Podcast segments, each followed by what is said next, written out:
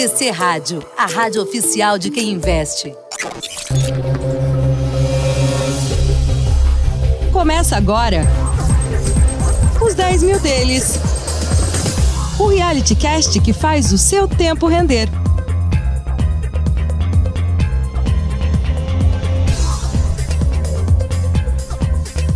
Muito bem, senhoras e senhores, dizem que chegamos, hein? Ótima tarde para você que se liga em mais um capítulo do nosso humilde podcast. Agora 3 horas 2 minutos. Você que nos acompanha pela sua plataforma preferida de podcast também mergulha no nosso episódio de número 102 para falar de uma carteira que recuou 0,8% da semana passada para essa, exatamente em linha com o Ibovespa, que teve a mesma marcha ré. A moeda americana no período caiu 0,6%. Vamos falar muito sobre câmbio, sobre inflação, sobre política monetária nos Estados Unidos, na Europa e sobre o Copom aqui no nosso Brasil. A maior alta da semana foi via 9,1%. E agora? O varejo vai para frente de vez? E a Ambipar, hein, recuou 8% não anda fácil a vida das small caps ou empresas associadas a growth. Tem também os destaques da guerra entre Rússia e Ucrânia. Putin está colocando no bolso os europeus no que diz respeito à questão cambial, para dizer o mínimo. Economicamente falando, a Rússia vai driblando o jogo melhor do que os europeus aparentemente. Tem Estados Unidos com inflação ao consumidor e ao produtor piores do que se imaginava. E aí, Federal Reserve, como é que vai ser a próxima alta dos juros? Vamos falar de China, temores com novos lockdowns, impactos na atividade econômica efeitos diretos para o Brasil. E por falar no Brasil varonil, Brasília e as suas novelas. A PEC dos benefícios é a realidade. Já estava no preço, 41,2 bilhões. Sim ou não? Sim, claro que sim. Mas por que, que a curva de juros está subindo então? E ainda mais com as commodities caindo. Isso não deveria aliviar a curva de juros? Ou será que o estado de emergência, que foi a premissa dessa PEC, pode abrir brecha para mais abusos até o final do ano, porque o ano só acaba quando o juiz apita? Senhoras e senhores, bem-vindos a mais um capítulo. Carlos Castrucci é quem me acompanha. Ótima tarde para o senhor, Carlos. Bem-vindo. Fala, Léo. Boa tarde. Boa tarde a todos que estão nos acompanhando aqui mais uma vez. E vamos, vamos passar um pouquinho aqui sobre o que aconteceu ao longo dessa semana, né? O mercado. Tá difícil de explicar os movimentos do mercado nessa última semana, assim. Parece que as coisas não estão batendo direito, alguém tá mentindo aí. em alguma hora o, o mercado vai ter que se decidir para onde vai, né? Exato. E a gente aqui com o nosso detector de mentiras vai tentar identificar não um, mas alguns mentirosos, a irracionalidade, disfuncionalidade ou incongruência do mercado no mexer de alguns indicadores tá berrando, tá sendo constrangedor. A gente vai aperfeiçoar tudo isso a partir de agora. Vamos juntos conosco. Este é o podcast Os 10 Mil Deles. Um reality que faz o seu tempo render. Carteira de Notícias. Muito bem, senhoras e senhores. Carlos Castrucci, nós abrimos os trabalhos falando de pontos mais pesados, mais relevantes. Eu poderia ir por vários anos. Eu vou preferir começar com os Estados Unidos. Inflação ao consumidor muito acima do esperado, inflação ao produtor também acima do esperado. Isso, em teoria, legitima que o Federal Reserve mantenha pulso firme na subida dos juros. De outro lado, você tem questão de atividade muito problemática. As commodities estão caindo em resposta a isso e você já tem uma recessão no curto prazo. Mas o Fed diz que topa uma recessão de curto prazo se for para deixar a inflação para o centro da meta. O gancho para eu te passar é o seguinte: já se fala até mesmo em aumento de 100 pontos base para o dia 27 de julho. Os derivativos estão apontando mais de 80% de chances para isso, ou pelo menos chegavam a apontar essa margem mais cedo. Possível? Provável? Léo, assim, é claro que ninguém tem, tem bola de cristal aqui, né? Mas, assim, eu não apostaria que o Fed vai subir 100 pontos base, tá? Eu acho que é muito mais um movimento de estresse do mercado. E se eu não me engano, na última hora, assim, ou nas últimas horas, até virou de novo essa probabilidade aí, que tava de mais de 80% por uma alta de, de 100 pontos base, né? Ou de 1% na taxa de juros americana. Assim, começa por, por alguns pontos, né, que, que legitimam a minha opinião. É, a começar que o Fed já na o Jerome Powell, né, que é o porta-voz principal do Fed, na última decisão de juros ele já falou que o aumento de 0,75 era um aumento atípico, né, que já não era algo que a gente poderia esperar é, de forma recorrente, foi algo pontual que era necessário e que talvez poderia ser utilizado na reunião seguinte, que é a próxima que está chegando, é, uma, uma alta dessa mesma magnitude por conta das condições econômicas de inflação e assim em diante. Então, assim, o 0,75 ele já é algo forte para a alta, do, do, alta das taxas de juros americanos. É, o meio seria o mais provável. O Fed já fala entre meio e 0,75. Aí você esperar que porque é, vieram dados de inflação passados acima do esperado, o Fed vai sair dessa, desse range de meio a 0,75, pendendo mais a 0,75, para uma atacada de 1%, que assustaria de uma certa forma é, os agentes econômicos e os agentes de mercado de uma forma geral, eu acho muito pouco provável, tá, Léo? E ainda tem um ponto a mais ali que vale o destaque, que é o seguinte. É, o Fed ele sobe juros, né? Ou qualquer banco central sobe juros para quê? Para controlar a inflação futura. É claro que a inflação passada ela dá um bom indicativo do que pode ser a inflação futura.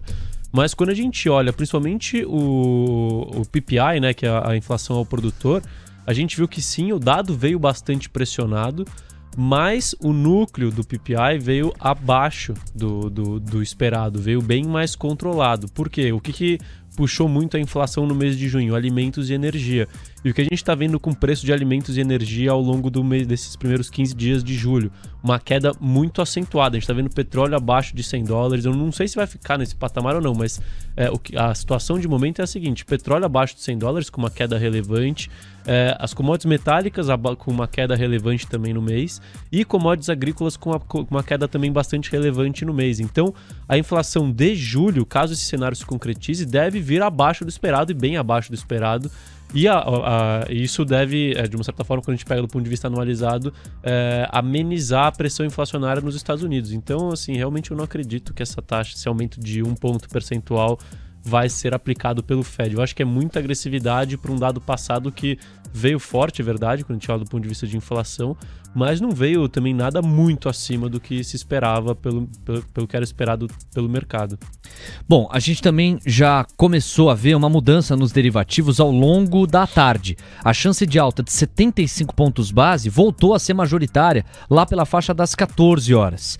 Ou seja, uma devolução de certa racionalidade para os derivativos em linha com o que você cogitou ser um grande chacoalhão caso viesse a se concretizar. Imagino que 100 pontos base não transmitiriam para o mercado. Fora que esse movimento de alta na taxa Fed Funds começou em 25 pontos base, dali a pouco escorregou para 50, na última reunião passou a ser de 75, quer dizer, se nós fôssemos para 100, o mercado ia ficar muito desnorteado sobre o que estimar em relação à condução dos juros lá nos Estados Unidos. Agora a gente fala de commodities, Carlos. Impressionante o movimento que a gente viu se acumulando nos últimos dias com uma pegada baixista especificamente para commodities de atividade em especial. E o petróleo entrou nessa toada, nesse contexto. Eu vou trazer aqui a cotação de momento. E a gente vai ver que o petróleo Brent, que é a referência para a Petrobras, negocia a 98 dólares com 69 centavos. Chegou a 95, quase 94 hoje, um pouquinho mais cedo. Agora o recuo é de 0,88%. Mas até mesmo essa volatilidade gigante mostra um pouco do que você antecipou. O mercado está um pouco perdido, não está? É, o mercado ele tá perdido e aí vem aquela discussão que a gente já trouxe alguns episódios, né, que é a questão do é, do viés especulativo que as commodities tomaram, né, é, por conta do, da grande relevância do mercado de derivativos é, de, de commodities de uma forma geral, né? Então, o que tem levado o preço das commodities para cima ou para baixo no curto prazo não tem sido as relações de oferta e demanda, e sim as expectativas e as apostas do, dos agentes do mercado de capitais de uma forma geral, né?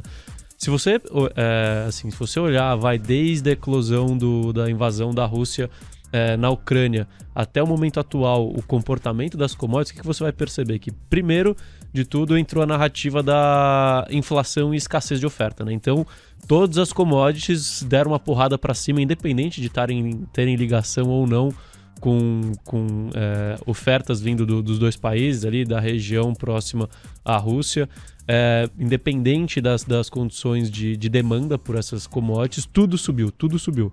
Aí, ao longo do, desse período, a gente começou a ver uma normalização desse, do mercado de commodities de uma forma geral, com cada é, mercado de commodities vai então separando entre agrícolas, energéticas é, e de atividade é, atua, é, assim, tendo comportamentos de acordo com mais é, de acordo com as suas perspectivas de oferta e demanda, efetivamente, então cada um seguindo o seu caminho. E agora, onde a narrativa passou de inflação para recessão econômica, a gente está vendo é tudo caindo junto, sem nenhuma, de novo, sem nenhuma análise das condições de oferta e demanda de cada uma das classes de, de commodities principais que a gente, que a gente tem, né? Então, assim, se a gente parar para pensar, né? Pô, será que é, mudou alguma coisa na, na questão de. melhorou a oferta de, de commodities agrícolas e a demanda está arrefecendo por commodities agrícolas, né? Por alimentos? É, eu não vejo muita diferença para justificar essa queda significativa nas commodities agrícolas. A mesma coisa vale para o petróleo, tá? Assim, eu, é, eu não sei qual é o preço justo para o petróleo no cenário atual, mas os problemas de oferta de petróleo continuam e a demanda continua é, estável, de certa forma, e ainda está abaixo de, de é, dos patamares pré-pandemia, né? Então ainda tem espaço para aumentar ainda mais a demanda por derivados de petróleo. Daqui a pouco a gente chega no inverno do, do hemisfério norte, ah, onde aí que tá. é, a demanda acaba crescendo ainda mais. Então é um movimento especulativo único, pura e simplesmente. Assim, pode ser que as commodities metálicas, por exemplo, é, realmente sejam justificadas essas quedas atuais, né, por causa da desaceleração econômica mundial e na China também. Ali pode ser. Mas no petróleo, no, nas commodities agrícolas, eu não vejo que mudou tanto assim as, as condições de oferta e demanda para justificar esse movimento, né? O que está acontecendo é, é, é, a chavinha, né? Virou a chavinha para recessão econômica, todas as commodities caem juntas e depois vai ver como que as coisas se, se comportam, mas é especulação. Agora, Carlos, eu vou trazer um paralelo em relação a câmbio. A moeda americana aqui no Brasil está se apreciando em 0,70%. O estresse já foi bem maior nessa quinta-feira, quando nós falamos ao vivo. Mais cedo, a gente chegou a ver mais de 1,5% de estresse. O que que para você, já mudando um pouco o eixo da conversa e voltando a olhar para o Brasil, pode ajudar a gente a justificar esse forte estresse da moeda americana? Eu embaso o racional com um só gancho. A PEC dos benefícios, que do ponto de vista fiscal era a grande pauta, já está precificada há um tempo, não trouxe surpresas desde que houve o anúncio de que o texto do Senado não teria qualquer alteração e foi aprovada ontem em segundo turno na Câmara. Inclusive o Rodrigo Pacheco já assegurou que vai ser promulgada a PEC. É, deixa eu até checar aqui, ó. Promulgação será hoje. Então a PEC das bondades, dos benefícios, vai ser promulgada hoje. Se não é isso, porque já estava no preço, o que é que pode justificar tanto a questão do dólar para além da queda das commodities? Porque isso impacta mesmo, né? Commodities mais baratas, menos dólar entrando, pressão mais forte para o dólar em relação ao real. Tem algum outro eixo que está no mapa? Perfeito, Léo. Acho que você já colocou um, um, fator muito importante, né? É, é, por isso que eu falo que eu não tento prever para onde o câmbio vai, né? Porque são. É é, assim, centenas de variáveis é, que tem que convergir para um único lado para saber é, para onde que o câmbio pode ir, né? E o que aconteceu ao longo desses últimos períodos, né? Primeiro ponto, você tem que separar duas questões principais, né? Uma coisa é o real se fortalecendo contra o dólar e outra coisa é o dólar se fortalecendo contra o restante das moedas. então, assim, são duas coisas diferentes. E o que a gente está vendo agora, nesses últimos períodos, é uma. É, o que eu diria é uma combinação dos dois, né? Então, assim, a gente está vendo Primeiro, o que acontece? Por mais que exista uma tese, né? Isso você vê o Ray Dalio defendendo. É, eu fui assistir uma. Eu fui num café da manhã com, com um gestor é, de, uma, de um fundo inglês, né? De uma gestora inglesa, que só opera é, bonds soberanos, né? Ou seja, títulos de emissão soberana. É, e que faz ou não o hedge cambial de acordo com a perspectiva deles para moedas. E, e, esses dois, assim, que são cabeças muito boas, o que eu percebi é que todos têm um consenso. O dólar está caro perante o restante do mundo. Assim, isso é indiscutível. É, o dólar está caro e por que ele está caro? Porque no momento de aversão a risco, tanto faz a tese do fundamento do dólar, o pessoal corre pro dólar. Então o dólar está muito forte perante o mundo e está assim, tá caro. O dólar está caro. Hoje em dia, vai, você pegar por fundamento, segundo essas pessoas que são mais especialistas em câmbio do que eu, um short dólar contra uma cesta de moedas é um trade que tende a te dar dinheiro é, nos próximos anos, aí, assim, quando o dólar normalizar. Mas no curto prazo a gente tem um dólar muito forte. Então esse é o primeiro ponto que acaba é, dificultando a vida do real de uma certa forma. E aí quando a gente olha a parte do real perante o dólar mesmo, aí a gente tem a questão das commodities, ou seja, commodity caindo é, é, costuma ter essa relação inversamente proporcional, né? Commodity para baixo é dólar para cima, commodity para cima é dólar para baixo.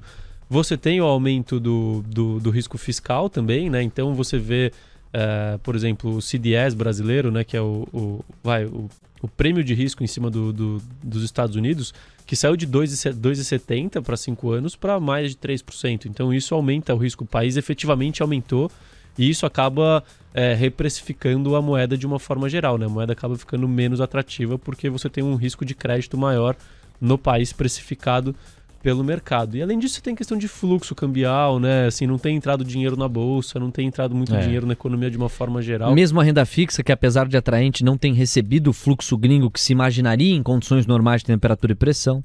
É, então, é, o, o CDS justamente ele reflete isso, né? Você tá vendo um, um aumento de percepção de risco país.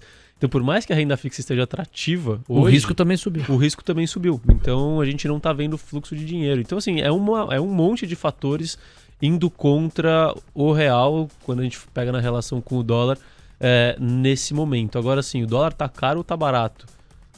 O dó- com relação ao real, o dólar tá bem caro, tá? É, o preço justo do real realmente ele é bem é, ele é bem abaixo quando a gente fala de dólar por de real por dólar, né? Ele é bem abaixo do que a gente está vendo hoje nesse patamar de 5,50. É, quando eu- com essa, esse café da manhã que eu fui, o dólar estava na casa de 5,20 e esse gestor falava numa é, numa tipo num, é, numa diferença de preço do, do real justo para o real hoje na casa de 20 a 30%. Então você vê aí que vai, o, real justo seria na casa dos 4,70. Ou seja, já, menos. já quando estava em 5,20, entendi esse gestor que já estava com um descolamento aí, um exagero na casa de 20 ou 30%. 4,70 seria um patamar saudável. Você entendeu aí no mapeamento do Carlos que ele reconhece queda no preço das commodities, menos dólar entrando, a moeda americana tende a disparar. DXY em alta, fortalecimento da moeda americana em comparação com moedas fortes. A moeda está se valorizando contra toda e qualquer moeda, basicamente, no atual conjunto de aversão ao risco. É natural que isso também ocorra em relação ao real. Risco Brasil disparando nas últimas semanas em função dos vai e vens fiscais do país e desse estado de emergência, que eu também, se puder complementar o racional do Carlos, colocaria. Basicamente, tira qualquer tipo de rigor ou de cuidado formal no que diz respeito aos gastos públicos, porque ele vai perdurar até o final do ano, até disso dependeu a PEC dos benefícios para que não fosse enquadrada como um crime eleitoral. Porque em condições normais de temperatura e pressão, você não pode estabelecer, estender, lançar benefícios em ano de pleito. E é o caso de 2022, sabemos todos nós. Fora as próprias incertezas que as eleições trazem para o país. E aí a gente tem muito mais imprevisibilidade. Com isso a gente falou do dólar e eu quero falar da curva de juros. Porque, de outro lado, se as commodities estão mais baratas, se você tem um movimento de queda geral das commodities, isso em teoria descomprime a inflação. Isso tira peso da inflação. E com isso a curva de juros tende a arrefecer, diminuir o pedido de prêmio. Nós não estamos vendo isso. A gente está vendo uma semana inteira, praticamente, de estresse. E hoje, pós aprovação da PEC dos benefícios, muita gente esperava ver uma curva mais calma, ainda mais com as commodities mais baratas. Não estamos vendo. Então, assim, para você, é o risco Brasil esse que você citou, que também está fazendo preço na curva de juros? Aí eu diria que é a irracionalidade do mercado mesmo. É assim. mesmo? É, é o que eu falei, que alguém tá mentindo, sabe? Para Então, você é a curva. É, pra mim é a curva de juros, é, claramente, assim. E isso é, tá valendo, assim, eu até falo, eu acompanhando, assim, o, o desempenho, principalmente do mercado americano, ele chega a ser cômico nos últimos, nas últimas semanas aí, porque normalmente a gente acorda com uma narrativa, então vamos supor, putz, narrativa da recessão, né? Então, narrativa da recessão, teoricamente o juro é para baixo. Aí a gente vê o Treasury de 10 anos começando a cair, porque vai ter menos pressão inflacionária, a gente vai ter recessão, e aí com essa potencial de recessão, é, e assim diante, juro para baixo. Bom, é só para pegar, então taxa de desconto para baixo. E aí as bolsas amanhecem para baixo também, junto com a curva de juros. Só que aí parece que o mercado ele, ele, ele tem um, um estalo que ele fala, bom, pô, mas a curva de juros está para baixo, então o múltiplo dos, dos índices tem que ser lá para cima. E aí a bolsa começa a subir depois, assim, ela abre muito para baixo e começa a subir ao longo do dia, porque apesar da narrativa de recessão, as taxas de juros caíram e aí a bolsa começa a subir para reprecificar o múltiplo para um múltiplo justo no novo patamar de juros atual. Aí a bolsa começa a subir.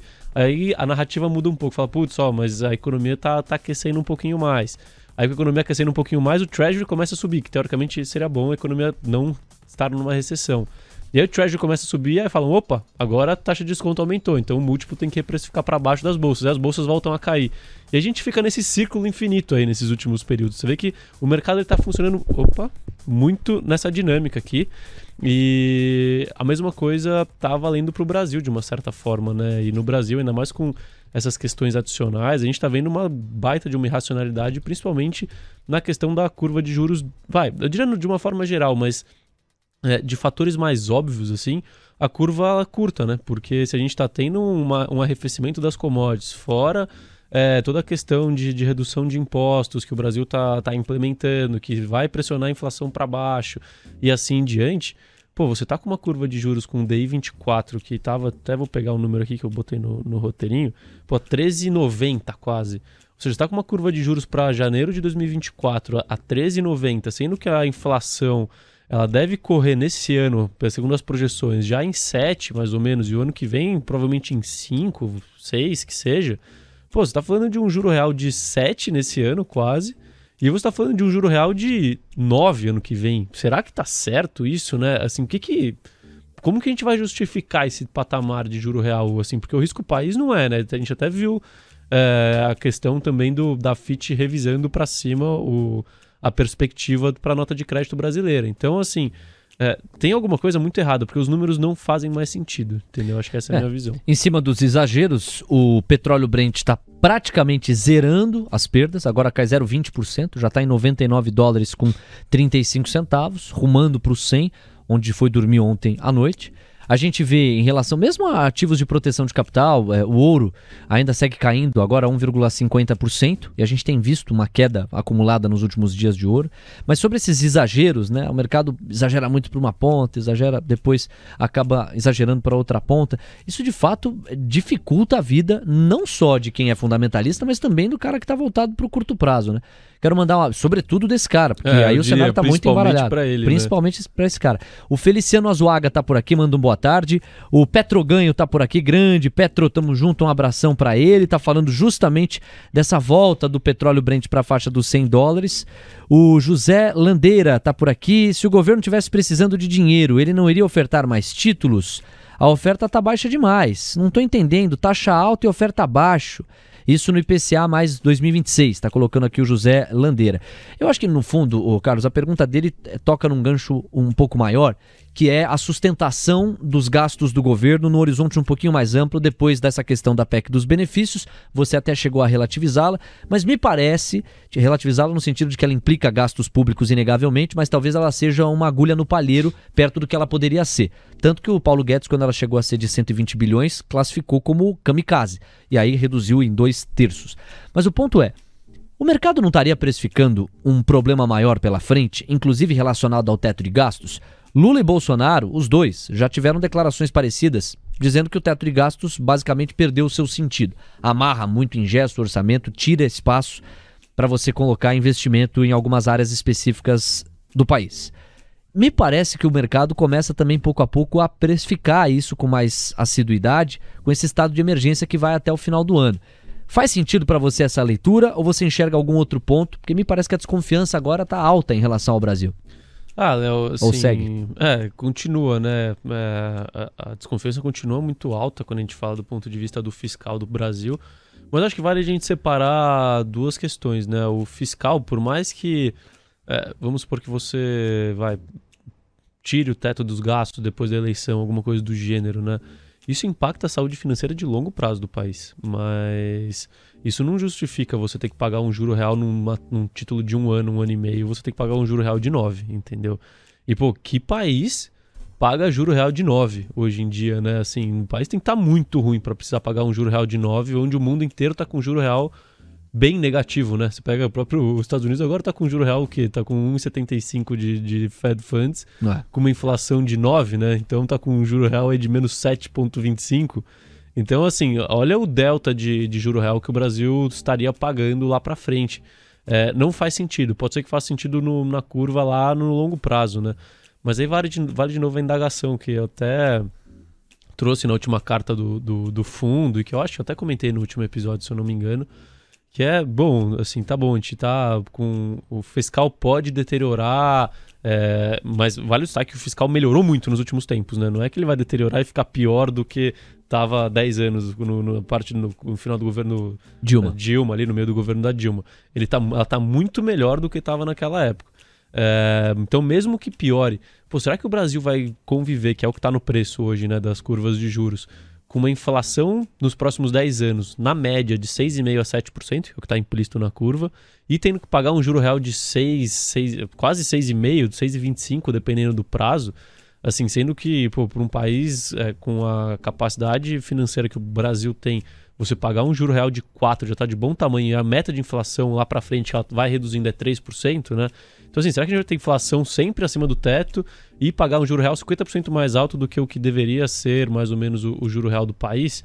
Assim, eu, eu acho muito pouco provável, né? Mesmo que a gente tenha uma, uma saída do teto de gastos e assim em diante, o que já está precificado na curva é muito pior do que o que tem grandes chances de acontecer. Eu acho que essa que é a grande questão aqui, que é, me deixa, de certa forma, é, otimista com o mercado de uma forma geral, né? Porque o mercado, acho que ele já precificou, assim, uma catástrofe no país, né? Essa é a realidade, quase é. uma Argentina. E...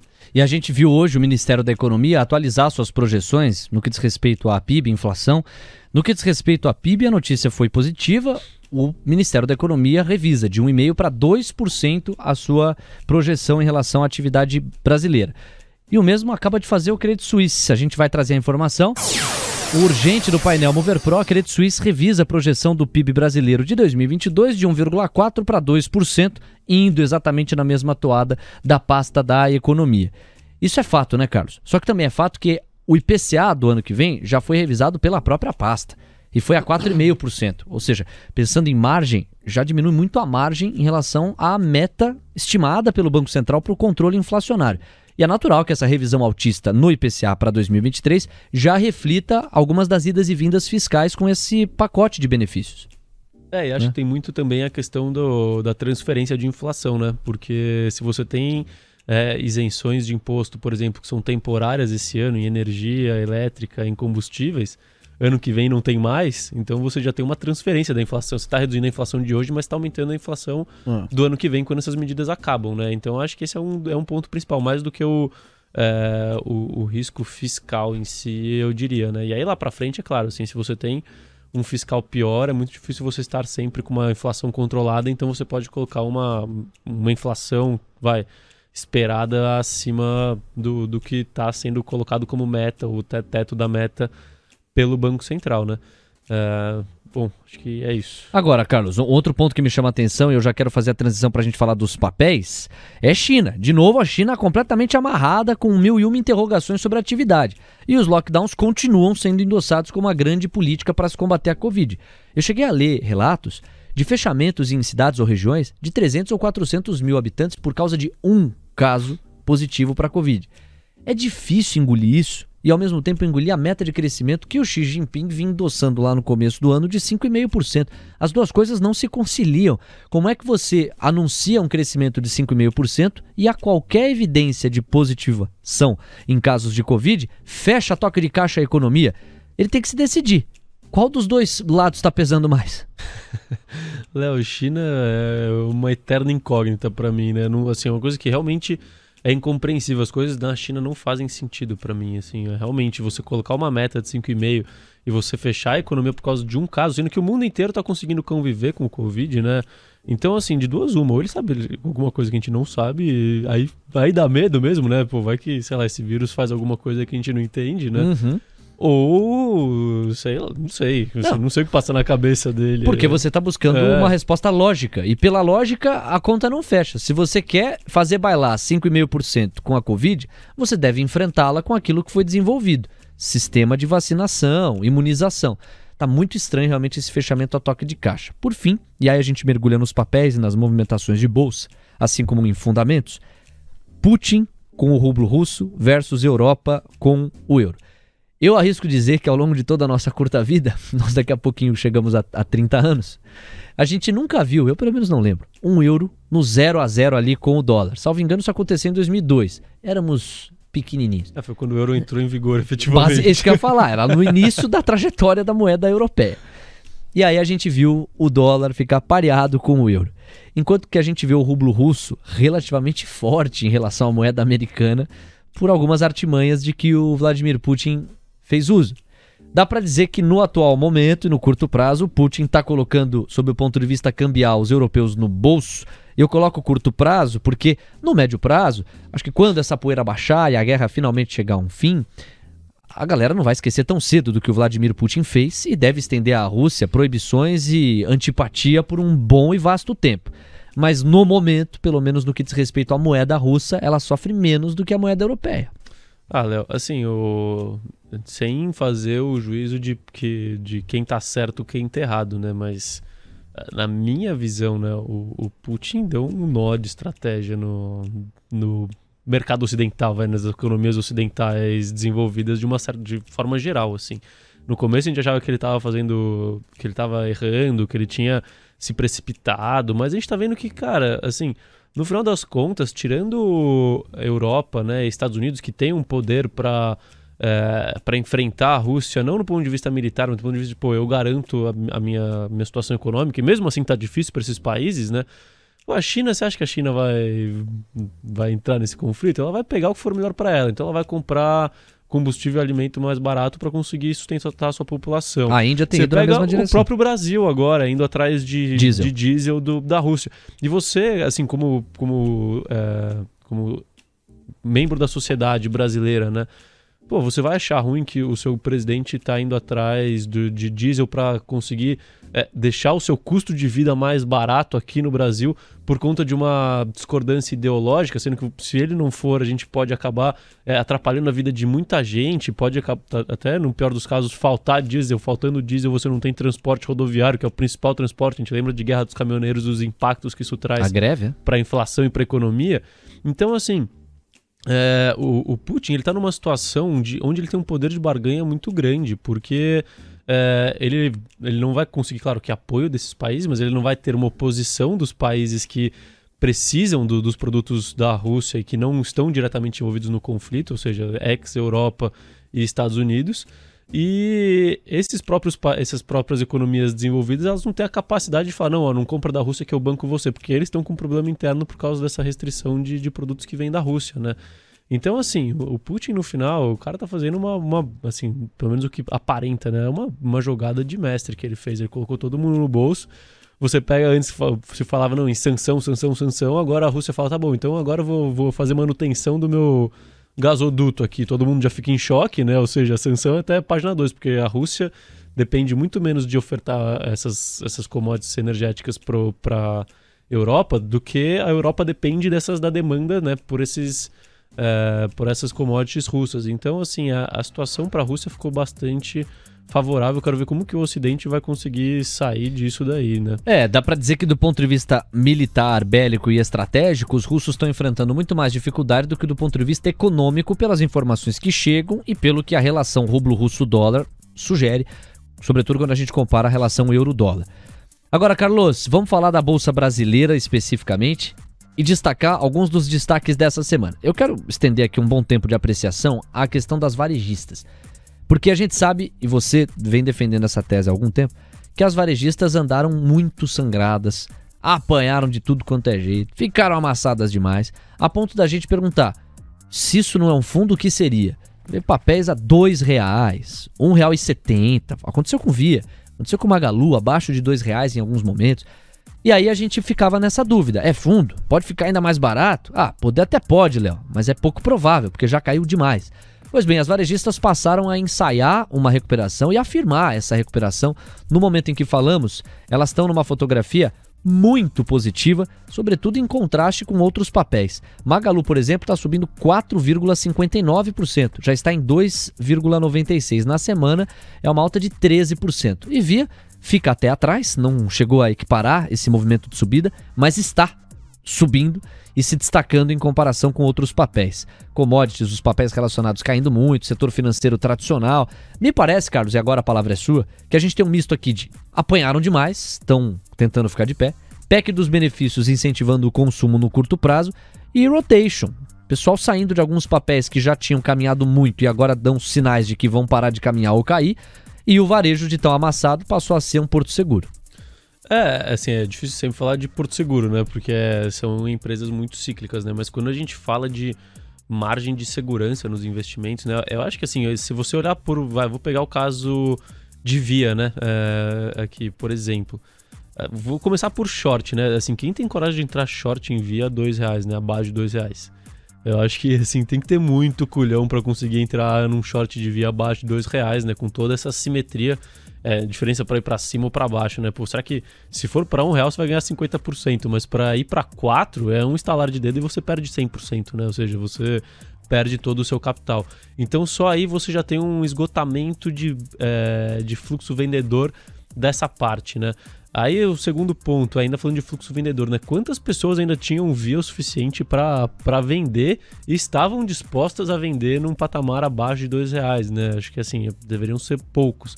Então o fluxo de venda foi se esgotando, né? E com o fluxo de venda se esgotando, aí a gente já começa a ver uma parte de price action um pouco maior, um pouco melhor. E você vê também a, é, a parte do, dos compradores começando a falar, bom, assim, via ainda tinha risco a 10, ainda tinha risco a 8, tinha risco a 6, a 5. Pô, mas a 2, assim, se havia, continu, se, havia, se havia entregado um resultado horrível, né? Só se ela não quebrar e, ter um resultado anêmico, ela já tem que valer 5, 4 reais, né? Então a assimetria começou a ficar tão, tão esdrúxula, assim, que a gente viu esse movimento de mola comprimida aí, né? Então, via, eu acho que Magalu também, subiram, sei lá, nas últimas duas ou três semanas, 50%, né? E 50% no valor absoluto, em valor de mercado, não é nada ainda, né? Você pegar em, é, em valor da ação, pô, Via saiu de 1,70 para 2,50. Assim, você nem sabe mais distinguir o que é 1,70 e 2,50, né? Tudo Sim. muito pouco, né? Então, assim, eu acho que o, talvez o. E fora tudo isso, né? Você ainda ter é, uma parte de. É, do auxílio voltando, dados econômicos que têm surpreendido o mercado. A gente vê as vendas em shoppings assim vindo muito forte, recorde de, de, de volume de vendas em shoppings no segundo trimestre e um segundo semestre que promete ser melhor para consumo, né, de uma forma geral, seja de serviços ou de bens. Isso tudo somado, assim, acho que mostrou que a gente estava efetivamente no, no fundo do poço quando a gente fala de empresas de varejo, né? E aí vai de novo aquela análise de, de ciclo que a gente fala, né? Que a gente trouxe já algumas vezes. Quando você olha, vai um microciclo, que seria então o microciclo do varejo, né? A gente viu é, o ciclo esticando muito para cima, né? Então, varejo ao futuro, Magalu vale mais que Bradesco, Itaú, não sei o que lá. Aí, quando a gente chegou no, no, ali, lá em cima, pode falar que vai, estourou a bolha. Só que como tava muito esticado o pêndulo para pro lado do otimismo, ele esticou o máximo pro pessimismo, né? De novo. E agora a gente tende a ver uma volta desse pêndulo, talvez para um ponto um pouco mais normal, talvez não tanto de otimismo, mas um pouco mais normal. Só que quando a gente fala de investimento nesses, nesses patamares de preço, né? É, assim, o, o efeito multiplicador no patrimônio ele é muito grande, né? Assim, sem falar se via vai voltar eu vou pegar a mínima de via, que era 1,70, né? Se havia. O máximo de via, eu acho que foi 21, 22 reais, eu não lembro ao certo, em 2020. É. Se havia bater 17 você tiver comprado a 1,70, você multiplicou seu patrimônio por 10. Se for pensar nisso. Só isso. Então, assim, a assimetria ficou muito favorável, muito favorável para essas, pra essas companhias. Porque não precisa bater 17. Mas, pô, se bater 10 reais, você multiplicou por 5. A recuperação de Magalu é mais forte do que a de Via, embora ambas se recuperem. Isso tem a ver com o prestígio que Magalu tem ainda superior ao de Via, a credibilidade de que ela goza mais do que Via? Tem que, assim, é, eu só não, eu não tenho dado, né? Mas tem que ver se, se não é só o descasamento de tempo de recuperação, assim, porque eu não sei quanto que foi a mínima de Magalu e quanto que Magalu tá agora. Mas você pegar a Via, a Via subiu 50% da mínima, mais ou menos. Então não sei se Magalu subiu mais que isso. Se subiu mais que isso, pode ser essa justificativa sim. Perfeito, Carlos. Bom, falamos do destaque positivo, foi valioso aqui o racional do Carlos. Vamos para o destaque negativo. Ambipar acabou acumulando uma queda mais forte, volumosa da semana passada para essa. Me parece que as companhias mais small caps, de crescimento, as growth da vida, vão continuar tendo mais dificuldade até que a gente tenha uma normalização, não? É, assim, o, o mercado ele tá muito esquisito, né? O, o, comportamento dele, porque a gente tá vendo um rotation para empresas mais voltadas para economia doméstica é, e que teoricamente estão mais depreciadas, mas esse rotation ele tá muito específico, né? Ele tá indo, assim, pelo menos as empresas que eu acompanho, ele tá indo muito para varejo, então varejo tá indo bem é, para construção civil de baixa renda, construção civil de alta renda não está indo bem. E só. Então, por exemplo, eu vejo Movida continua caindo né, em linha reta. Eu vejo Ambipar continua caindo em linha reta. Então, as small caps, de uma forma geral, não estão com price action bom. Esse price action está muito concentrado em varejo e construção de baixa renda. Eu imagino que uma coisa ou outra nessa, é, nessas categorias aí próximas é, a varejo, a consumo, serviços e assim em diante, né? Mas falando de Ambipar especificamente, aconteceu que ela teve aquela, aquela porrada para cima, né? No dia que teve o anúncio da negociação da, de uma parcela da, da Ambipar Response, né? Do segmento de Response da Ambipar, onde colocaram um preço de, de response que é quase o preço total, o valor de mercado total de Ambipar, considerando tudo, né? Ou seja, response mais a parte de serviços ambientais. A gente teve uma porrada para cima, só que realmente essas empresas estão sem fluxo comprador e aí ela voltou a cair, mas para mim a, Ambipar assim, é uma das maiores assimetrias que a gente tem, ainda mais em de uma empresa de qualidade, como é o caso da Ambipar, né? Assim, ela está negociando a múltiplos que não justificam nem um quarto do que ela entrega de, de retorno sobre o capital investido e de crescimento potencial lá para frente. Mandar um abraço aqui para o nosso DDD 17, é o Emerson Siqueira. Manda um abração para nós aqui, pergunta de Vale. O depoimento dele é interessante, ele fala assim: Ô gente, lembro de poucos momentos em que a Vale ficou abaixo de 70 reais, quanto mais em 67. Aí o estranho fala: 67? Tá acontecendo isso mesmo. 6,8% de queda para Vale. Vale 3 está em R$ 67,00 com 89 centavos. É uma senhora queda. Na semana, 10% de recuo para Vale. Aí ele pergunta: é, Carlos, o que você acha de Vale para o médio e longo prazo, já que você é fundamentalista? Vale entrar na companhia? Vejo que o pagamento de dividendos dela é superior a muito título de renda fixa. O que, que você acha? Bom, é, qual é o nome dele? Desculpa. É o. Ih, rapaz.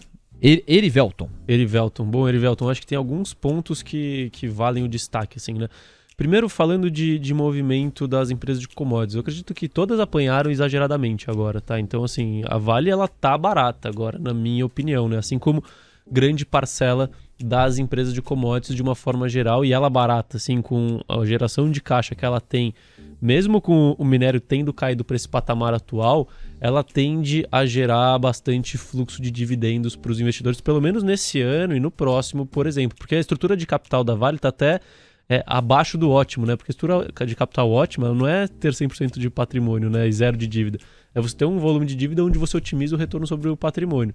Só que como ela está gerando muito caixa e não tem onde investir, e aí por isso que ela está pagando muito dividendo, a estrutura de capital da Vale da Vale está abaixo do ótimo, então ela tende a distribuir muito dividendo ainda por algum tempo, mesmo com o minério caindo um pouco mais, para conseguir otimizar a sua estrutura de capital. Então, sim, é um bom play de dividendos. Só que, assim, o que vale destacar é que esse ano deve ser bom de dividendos, muito bom, né? Assim, fora da curva. Ano que vem também pode ser fora da curva mas você não pode perpetuar esse cenário de dividendos, porque uma vez que a estrutura de capital da Vale está normalizada, e se a gente efetivamente entrar num cenário de normalização de oferta de commodities lá para frente e de uma potencial é, desaceleração econômica, a gente sabe que pré-pandemia o nível, assim, o patamar justo de minério era entre 70 e 75 dólares. E o minério, mesmo com essas quedas todas, ainda está 110, 115 dólares. Então o minério tem mais espaço para ir para baixo do que é, do que para cima, assim, dependendo do, do, cenário que a gente vai enxergar é, lá para frente. E assim, o minério não tem problema de oferta, né? Diferente de, de petróleo e de, de alimentos, por exemplo, a gente tem um problema de oferta causado pelo conflito lá da, da Rússia com a Ucrânia. Então, assim, em resumo, Vale é um bom, é uma boa, é uma ótima empresa, é uma empresa pagadora de dividendos mas dado que tudo de commodities caiu e a gente tem commodities onde a simetria e os problemas de oferta são mais relevantes do que, é, do que as commodities metálicas e a demanda é menos é, cíclica do que a de, de commodities metálicas, eu prefiro ir para outros tipos de commodities. Assim, se eu fosse fazer uma alocação para dividendos e para se aproveitar dessa queda de commodities. Então, por exemplo, é, empresas de, de petróleo. Cara, hoje eu estava vendo é, o relatório de, de 3R petróleo, né? Eu não invisto em 3R, mas assim, o preço de hoje reflete. Para você justificar o preço de hoje de, de 3R, você tinha que colocar um petróleo em 5 dólares. Esse que era o, o número no relatório. Então, assim, e o cenário de petróleo. É, ele é muito mais, muito mais complexo do ponto de vista de pressão de preço do que é, do minério de do ferro. que o minério de ferro. Assim, o petróleo ele pode ficar pressionado. Tem um gestor que eu gosto muito, Léo, que é o eu, acho que é João Landau, do, da Vista. O fundo chama Vista Multiestratégica. Ele tem uma tese de petróleo de muito tempo já. Assim, acho que ele está desde 2018 ou 2019. É, e ele estuda muito o mercado. E ele, a, a, tese dele é que, assim, o problema nem é o problema da Rússia, o problema efetivamente é falta de oferta e falta de planejamento dos governos de uma forma geral. Então, assim, tem problema de oferta nos Estados Unidos, é, tem problema de oferta na, na, na OPEP+, então petróleo pode continuar pressionado por algum tempo, mesmo caso o conflito da Rússia seja é, seja resolvido. Então, assim, eu preferiria ir para esse tipo de commodity, commodity energética é, ou commodity agrícola, que a gente tem menos opções na, na, na Bolsa Brasileira, né? Mas é, vale também, é um, é um bom negócio aí. Boa, Carlos. Legal. Um abração pro Erivelton. E aí a gente vai para algumas imagens que você nos colocou aqui. Você vai conhecer em primeira mão agora a ferramenta estatística com base na qual o Carlos avalia o melhor timing de entrada. Eu acho que agora tá tudo vende, vende, vende, vende, vende. Porque o mercado não tá muito para quem compra. Mas é para essa ferramenta que ele olha na hora de avaliar ao final do dia se vale a pena aumentar uma posição ou não. Dê só uma olhada, o nosso André já tem aqui a imagem, a imagem mais colorida. Olha aí a quantidade de coluna que tem. A gente, claro, né, forçou uma ampliação da imagem, mas ainda assim é possível ver é, alguns dos detalhes. A gente tem a primeira coluna como tendência, aí você vai explicar o que é TAA, TAB, TBB ou TBA. Aí você tem o sinal, que é de compra ou de venda. Nós temos um alerta. Aí a quarta coluna é a do primeiro sinal, depois progressão, e aí são cinco colunas embaixo desse guarda-chuva. Aí vem a conclusão. É, depois de passar por todos os filtros, é que a gente vai ver o azulzinho de compra ou o avermelhadinho de venda. E aí você explica melhor, Carlos, o que, que é exatamente cada coluna e como é que você se acha nesta floresta. Perfeito, perfeito, Léo. É, assim, achei, achei legal trazer, até tinha prometido no último episódio, né, a ferramenta que a gente usa para fazer a parte de, de alocação do fundo. Né? Então, quando comprar e quando reduzir as posições do fundo. Então, aqui são vários papéis diferentes. Eu tirei os papéis aqui, claro, para não dar recomendação de é. investimento aí. Mas aqui é, é, realmente o que eu estava acompanhando. Então, esses aqui são os sinais de ontem, por exemplo. Tá? Olha só. São os sinais de ontem que a gente tinha. E aí o que acontece é que assim, a gente analisa. Eu vou pegar a, a parte final aqui, tá? Do, da, da ferramenta, né? A coluna a final? questão é essa parte final onde a gente tem a, a progressão. Tá. É, como que funciona, né? Dentro de cada uma desses, desses progredir ou vender que a gente tá vendo, ou seja, dessas cinco colunas, é. a gente tem uma, uma, uma, uma quantidade específica de critérios que tem que ser atendidos para darem o prosseguir para a compra.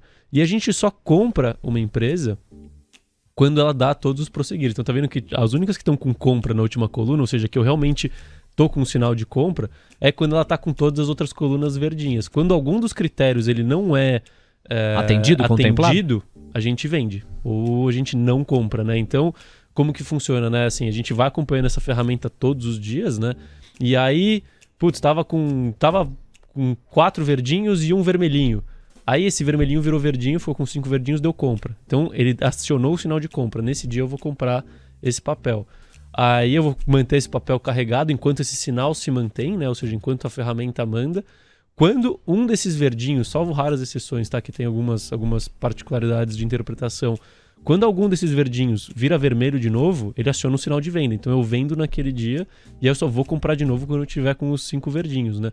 E aí alguns dos critérios que a gente olha, né, é, na hora que, que vão para essa coluna de prosseguir ou não, são justamente essa parte que você vê do começo do material, né? Então a gente tem a primeira parte de tendência, né? Então a gente analisa muito se está numa tendência de alta em alta, então por isso são duas altas. Então a gente tem tendência de alta em ah. alta, tendência de alta em baixa, ou seja, é uma reversão lá de cima para baixo, tendência de baixa em baixa e tendência de baixa em alta, então, ou seja, uma reversão de baixo para cima a gente nunca compra se não está ou numa tendência de baixa em alta ou numa tendência de alta em alta, entendeu? Então a gente precisa dessas tendências para comprar. Pô, tendência de alta em alta, é, o papel deve estar tá respondendo bem. É, um papel que está andando bem e tá, assim, ele está andando bem no longo prazo já há algum tempo. E no curto prazo ele está indo bem também, de novo, entendeu? Isso é a tendência de alta em alta. A tendência de baixa em alta, assim, a tendência de longo prazo está horrível, mas, por caso de via, mas a tendência de curto prazo já melhorou. Então a tendência de baixa ainda, mas ela está em alta já. Então tá. no curto prazo está em alta, entendeu? Nesses cenários a gente compra. Nos outros cenários a gente não compra. Se tiver sem tendência, se tiver com alguma tendência de baixa em baixa ou de alta em baixa, a gente não compra. Esse Mesmo é um que todas as colunas impliquem compra, se a tendência não for, ou necessariamente se a tendência tem não for, tá, de alta, tem é, que estar. Tá. Tem que estar. Tá. É só alguns dos critérios que estão embutidos é. nesses prosseguir Saquei. ou vender ali daquela última daquela última parte do, do, do, da ferramenta, né? Perfeito. E a gente tem vários outros sinais ali. Então, o sinal de compra, que é dependendo de onde, de onde é, o preço está com relação às suas médias, um alerta que aí a gente usa a questão de aceleração e desaceleração de médias, de, de, de, de tendência, ou seja, é, se as coisas estão aproximando, se as médias estão aproximando ou se elas estão é, se distanciando, ou se elas estão flat uma com a outra, porque isso significa que está ganhando tração ou não. Aí tem uma porrada de critérios Muito que bem. a gente tem aí dentro para tomar a decisão de comprar ou vender. É, e é até vale o destaque, né? Que é, até que para quem leu a carta da, da rua que a gente divulgou ontem, para quem não leu, fica o convite no QR Code aí, que é só entrar no QR Code, vai na aba do blog, é o último material, é a carta trimestral, porque eu defendo toda uma tese de tem que estar tá comprado. E aí no final eu mostro que no final do semestre a gente estava com 20% em caixa, né? Eu explico que é, é por causa da ferramenta, mas a gente está é, olhando a qualquer momento, essa ferramenta é muito sensível para assim que melhorar o momentum do mercado, a gente está 100% alocado porque está tudo muito barato. Mas justamente essa posição em caixa ela vem por causa da ferramenta, né? Que ela nos indica que o momentum dos papéis não está bom, então a gente acaba ficando com um pouco de dinheiro em caixa até melhorar. Foi o jeito que o Carlos encontrou de cruzar uma perspectiva de médio e longo prazo, que é a do fundamentalista, com também percepção de curto prazo. A ferramenta estatística o auxilia nessa toada. Aí a gente separa alguns ciclos. Você sabe que o Carlos dá muito valor a ciclo econômico dentro do racional dele como gestor. Vamos à primeira imagem de ciclos aqui que o Carlos também encaminhou. Bom, a gente está vendo aqui, ó, essa linha preta, ela sempre vai ser a mesma na nossa toada. E aí nós temos dois pontos específicos, um amarelo e um vermelho no primeiro quadrante, e aí vão mudar o que representam esse amarelo e esse vermelho em outros quadrantes. Mas primeiro, toda essa linha preta é a linha do ciclo econômico. Se tiver na ponta lá em cima, ciclo né, mais alto, e o oposto se aplica se tiver embaixo. Aí no primeiro quadrante a gente tem em amarelo a Selic e a Selic projetada. Aí depois, no quadrante superior direito, juros americanos. Você tem o juro dos Estados Unidos em amarelo e o projetado em vermelho. É sempre o atual e o projetado, né? Aí no quadrante inferior esquerdo, o ciclo do crédito. Você tem aí a relação crédito-PIB. E aí no último quadrante à direita, o IPCA e o IPCA 2022, o que é que está sendo projetado. Carlos, faço samba aí. É, se eu estou entendendo bem, você está querendo dizer que a gente está numa virada? Qual que é o raciocínio? Ah, é legal. Esse aqui é, assim, eu falo muito de ciclo, ciclo, ciclo, e aí que, que a gente chegou e fez lá na rua? Falou, bom, vamos, vamos quantificar efetivamente para tirar um pouco da nossa subjetividade, da, da né? nossa subjetividade, vamos montar os ciclos, né, de acordo com algumas variáveis que influenciam cada ciclo. Então, esses aqui são os microciclos, né, que a gente chama. E aí a gente consegue analisar com base em números onde a gente está no ciclo de mercado em diversas variáveis diferentes, né? Então, é, quando você olha esses quatro quadrantes aqui, esses quatro microciclos, né? É, a gente pode perceber, eu vou pegar aqui o, o extremo da esquerda, a esquerda superior e direita inferior, ou seja, IPCA e taxa Selic. O que a, a, a nossa ferramenta de ciclo nos mostra, né? Isso nos mostra que a gente está efetivamente no, talvez num dos pontos mais baixos, talvez no quase no ponto de virada de inflação e taxa Selic quando a gente fala ou seja, de, de, de economia brasileira. Ou seja, é muito pouco provável que nesse cenário, ou invertendo, né, para falar do ponto de vista otimista, é muito provável que o cenário de juros e inflação melhore é muito mais provável que o cenário de juros e inflação melhore a partir desse ponto do que piore. Assim, tem muita pouca margem para piorar e muita margem para melhorar. E os números, de acordo com o histórico, com desvios de padrões, com, é, com questões estatísticas e tudo, tudo o mais, assim, nos mostram que a gente está efetivamente muito próximo do low do ciclo de juros e de inflação no país. O low, eu digo assim, ponto ruim, né? Não necessariamente ponto bom. Se a gente está com a inflação muito ruim e o, a taxa Selic muito ruim, tem pouco espaço para piorar. Quando a gente fala de juro americano, e aí que tá a grande questão que me, me tira o sono. Qual a diferença? Assim, cara? eu não sei se alguma vez a gente já passou até algo que tá no meu radar, assim, que eu tenho buscado. Por essa discrepância? Por, por um ponto onde a gente tá num, num momento de potencial virada do ciclo brasileiro para cima e o ciclo americano começando a cair. Você tá vendo que ele estava lá, em lá em cima, há pouco tempo atrás, se você pegar o, ciclo de juro americano, e agora ele está começando a cair. É. Ou seja, ele está ele tá entrando num ciclo de baixa, ele está ele tá, assim, numa tendência ruim. E a gente aprendeu muito aqui no, no mercado, assim, ao longo do tempo, que não adianta você brigar contra juros. Porque juro é risco sistêmico, então é, aumenta a taxa de desconto da bolsa de uma forma geral quando o juro está subindo, e o oposto é verdade, quando o juro está caindo, diminui a taxa de desconto de uma, de uma forma em geral na bolsa. Então, juro subindo, enquanto continua subindo, bolsa cai. Por é, definição. Juro caindo, enquanto continua caindo, depende de fundamento. A bolsa, a bolsa sobe. sobe.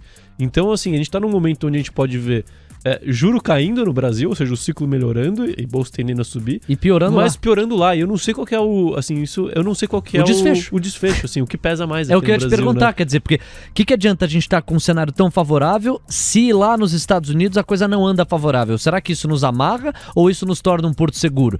A gente vai ter que ver o que a história vai dizer. Qual que é a tendência, te parece? Léo, é, assim, realmente eu não, Imprevisível. eu não sei. Assim, tem que procurar algum momento na história. Eu não sei se existe esse momento na história, esse que é o problema. Não, nós, vamos ter em breve, muito provavelmente, uma inflação menor do que a dos americanos. Menor do que a dos americanos. Então, eu assim, não lembro disso. É muito louco, porque a gente tá realmente em pontos opostos do ciclo, né? Brasil e Estados Unidos. Estados Unidos já entrando no ciclo de baixa, né? Então, e o Brasil tendendo a voltar para o ciclo de alta, eu digo, de mercado de uma forma geral e de economia. Então, assim, é, isso que me tira o sono recentemente. Porque se eu não tivesse esse, esse ciclo americano indo para baixo, e aí pode, pode é, até é, transferir isso para global, eu estaria muito confortável em comprar sempre de economia doméstica na carteira e, e, e dormir. Deixa tirar férias, tira férias de um, dois anos. E depois volta para colher os frutos. Só que a gente tem essa, essa, essa questão do, do, do ciclo americano, né? Então isso que me faz ter que acompanhar o mercado dia após dia para ver como que o mercado reage de acordo com o que está acontecendo. E aí, então, esse é o primeiro ponto, né? E aí, se a gente, é, até voltando para essa primeira imagem de novo, se conseguir colocar... Vamos lá, vamos lá. A gente tem os dois quadrantes de baixo É, também. E aí que vem a, questão que até me traz meio que uma. que eu falo assim, que tá destoando muito, né? Porque nesse primeiro quadrante, depois a gente vai ter um outro com outros ciclos. né? A gente vê assim, que o ciclo de juros tá horrível, né? Então, assim, tá tendendo aí para cima. Inflação também tá no low, tendendo aí para cima. Mas quando a gente olha o ciclo de crédito, e se eu não me engano, eu tenho também a parte de. alguma parte, outra parte econômica ali no, do, do Brasil no próximo, no próximo, na próxima imagem que a gente vai mostrar. é, eles estão num ponto alto do ciclo. Ou seja, a gente tá vendo a parte aqui, ó, ó, perfeito, legal. A gente tem, ó, então, a parte de, de crédito bem, a parte de PIB relativamente bem melhor, e assim, tem, podendo melhorar. É, ou seja, a economia tá com sinais fortes, né? E aí a gente tem o ciclo imobiliário que eu não trouxe, que também tá forte ainda. É, mas a gente tem o mercado, assim, de uma forma geral, então, ciclo psicológico, juro longo do Brasil, inflação implícita do Brasil, é, o taxa Selic inflação, que é tudo que envolve mais perspectivas, né? tirando os juros, taxa Selic e inflação, é, tudo lá embaixo, né? Ou seja, a economia, assim, quando a gente fala de força econômica, ela tá positiva, mas as expectativas do mercado de uma forma geral estão negativas, né? Então, tem alguma coisa, alguém tá mentindo aí, né? Será que a economia vai piorar muito, né, para atingir as expectativas? Ou será que as expectativas vão ter que melhorar muito para atingir o que tá acontecendo na economia? Aí essa que é a conclusão que a gente tem hoje, assim. Então as expectativas estão muito ruins de uma forma geral, além da taxa Selic e do câmbio, a psicologia do investidor tá acabada, tá no chão por todos os indicadores que a gente olha, mas a economia tá bem. E, assim, a gente acredita que é, o mais provável é que a gente volte para um meio termo ali. Talvez a economia não seja, não seja tão boa quanto o que a gente está vendo, mas o psicológico que envolve juro longo, que envolve o psicológico do investidor, esse ciclo, que envolve inflação implícita, é, tudo isso tá, tá num pessimismo exagerado e que tende a voltar à normalidade ao longo do tempo. Às 3h59, você enxergou, tateou, tangibilizou o ciclo econômico como nunca aqui no nossos 10 mil deles. E uma pena que o tempo já se esgote, a gente vai finalizar mais um capítulo, agradecendo o carinho da sua companhia, a sua audiência e com o compromisso de voltar na próxima quinta-feira para a gente continuar vendo os mil e um percalços do mercado. Carlos, obrigado, parabéns sempre, um abraço e até semana que vem. Eu que agradeço, Léo. Espero que tenham gostado e semana que vem estamos de volta. Um abraço. Valeu, gente. Juízo, hein? Vem aí, Expresso da Tarde, Gabriel Medina, Mariana Galvão, Beatriz Langela. Siga ligado aqui na sua TC Rádio e você que está na sua plataforma de podcast, maratona os anteriores. Até a próxima. Tchau.